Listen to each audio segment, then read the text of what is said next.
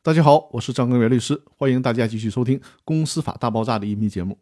这一期和大家分享股东起诉公司要求分红的真实案例的第二部分。针对这个案件，一审法院结合在一审当中查明的事实，这个事实就是被告 B 公司曾经向股东出具了1996年利润分配方案，在这个方案当中确认了应该向包括原告 A 公司在内的股东分红，但是至今 A 公司都没有获得这笔分红。被告 B 公司在一九九七年七月二十八号的时候，还向各股东出具了有关 B 公司一九九六年利润暂缓兑现的情况说明，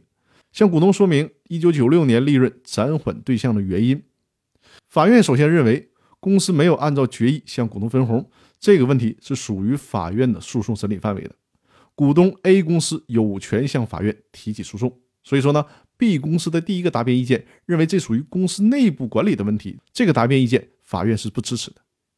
针对 B 公司的第二个答辩意见，也就是虽然 B 公司已经决定1996年应该向股东分红了，但是在后来，也就是1997年、1998年的时候连续发生亏损，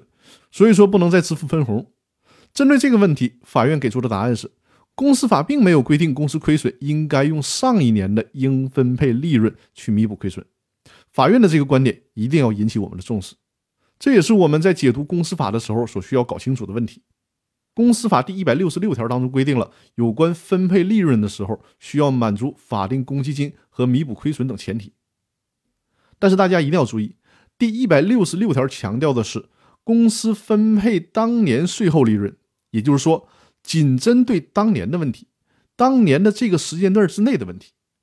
在决定分红的那一年。需要提起当年的法定公积金并弥补亏损。如果当年的这些问题都是按照法律的规定得到了满足，那么就不能因为之后公司亏损了而不执行之前已经决定分红的分红方案。这也是我在这个案件当中所解读到的重要信息，分享给大家。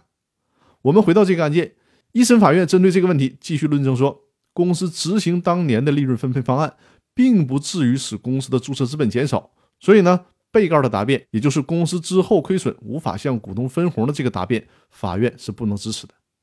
这个案件在判决之后，作为被告的 B 公司还提起了上诉，但是呢，二审法院维持了一审判决。那这个案件当中反映的很多内容是值得我们重视的。我建议大家连着上一期的音频再一起听一下这个案件。